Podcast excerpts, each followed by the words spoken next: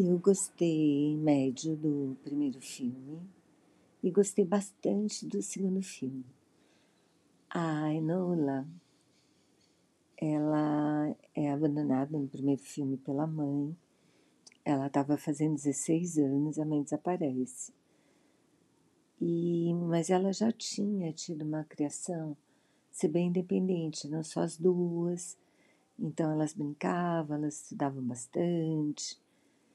E ela era irmã, e ela é irmã do Sherlock Holmes e do Murdoch que, segundo o filme, o primeiro filme, é um cara bem babaca, assim, bem autoritário, ele que resolve, ele vai ficar com a, com a responsabilidade da, responsabilidade da irmã, mas ele quer que ela vire uma lady, que ela vá para um colégio interno, que ela tenha uma educação super rígida, que ia ser bem complicado para ela. E o Sherlock, bom, Sherlock Holmes a gente sabe quem é. E, bom, resultado, ela não quer seguir a cartilha do Murdoch, foge. Na fuga, ela encontra um garoto, mais ou menos da idade dela, que também está fugindo de casa por outros motivos. Ele era um lord e, e ele acaba, tinha perdido o pai, e na fuga, porque ele acaba sendo perseguido por um assassino. E a Enola ajuda e tal. Bom, esse é o primeiro filme, tudo acaba bem, claro, né?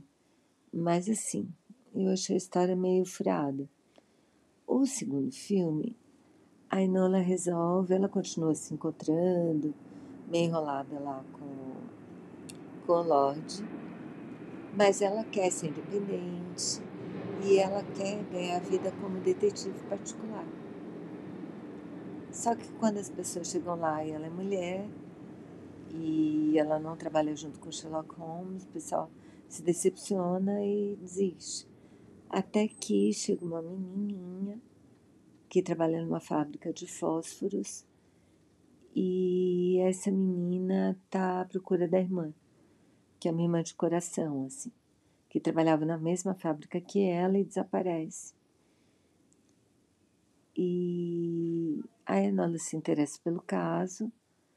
Nessa fábrica tem umas mortes misteriosas, assim. Morrem várias operárias, praticamente só mulheres trabalham lá.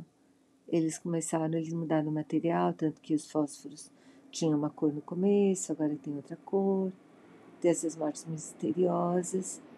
E aí Enola acaba envolvida numa situação bem de perigo, assim, né? Aí ela precisa da ajuda do irmão, que também, na verdade, está investigando um outro caso financeiro, mas que eles vão descobrindo que está ligado.